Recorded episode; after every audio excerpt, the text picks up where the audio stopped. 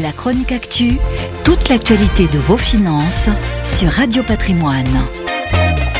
Après 13 ans de bataille judiciaire, de recours et de report, la tour Triangle au cœur du parc des expositions Porte de Versailles à Paris verra-t-elle enfin le jour?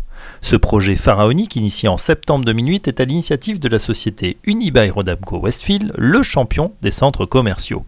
Lancé dans un grand plan de désendettement suite à la crise sanitaire qui l'a sévèrement touché, ce dernier vient d'annoncer avoir trouvé un partenaire pour bâtir cet immeuble de 42 étages et 180 mètres de hauteur.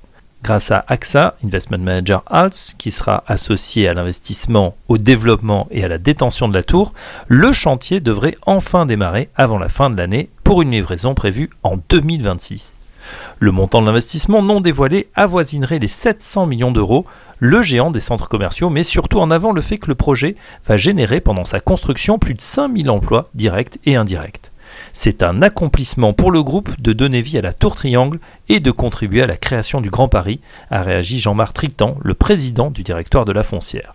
Alors que trouvera-t-on dans cette tour pyramidale? Un tiers des 88 000 m2 sera ouvert au public et contiendra des bureaux partagés, un centre de conférence, un centre culturel, une crèche et même un hôtel. Néanmoins, le parcours du combattant n'est pas terminé pour la foncière. L'association de lutte contre la corruption Anticor vient de déposer une plainte pour favoritisme dans l'attribution du marché public d'exploitation du parc des expositions de la Porte de Versailles. Parmi ses soutiens, Anne Hidalgo, actuelle maire de Paris, a défendu le projet bec et ongle, estimant que celui-ci serait un puissant marqueur de l'histoire architecturale de Paris.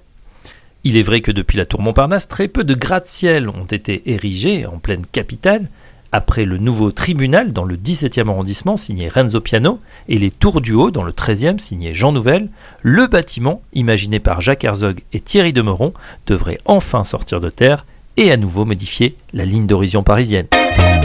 La chronique actu, toute l'actualité de vos finances sur Radio Patrimoine.